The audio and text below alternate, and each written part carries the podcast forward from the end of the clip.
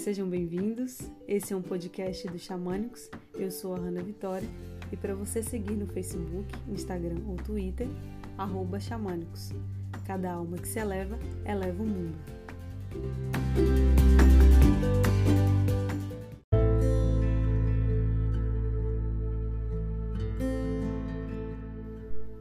Há crianças feridas escondidas atrás de adultos difíceis.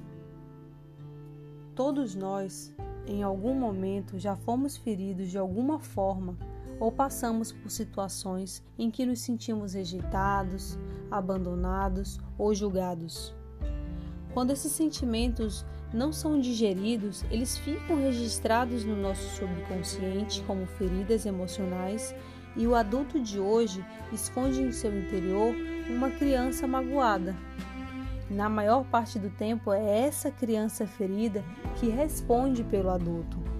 E a única maneira de deixarmos de ferir o outro é curando as feridas da nossa criança interior. Eu desconfio que em todo adulto espreita uma criança que solicita atenção. E essa é a parte da psique humana que precisa ser compreendida e curada para que nos tornemos adultos mais maduros. Se não dermos atenção para essa criança ferida, ela pode atrapalhar o desenvolvimento da vida financeira, profissional e emocional do adulto, já que o adulto manifesta as questões não resolvidas da infância. Por isso, é importante conversarmos com a nossa criança interior, essa parte da personalidade humana que quer desenvolver-se e tornar-se completa. O encontro com a criança interior é destinado a pessoas adultas que buscam a expansão de suas consciências e a reconexão com um lugar onde se encontra sua alma, o self ou si mesmo. É a parte em que verdadeiramente somos e que contém a nossa energia vital. Entenda que não tem ninguém que possa curar a criança ferida a não ser ela mesma.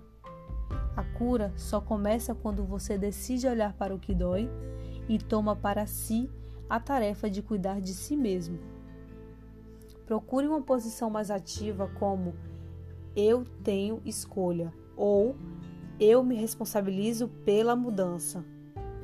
O maior legado que você pode deixar para o mundo é a sua cura.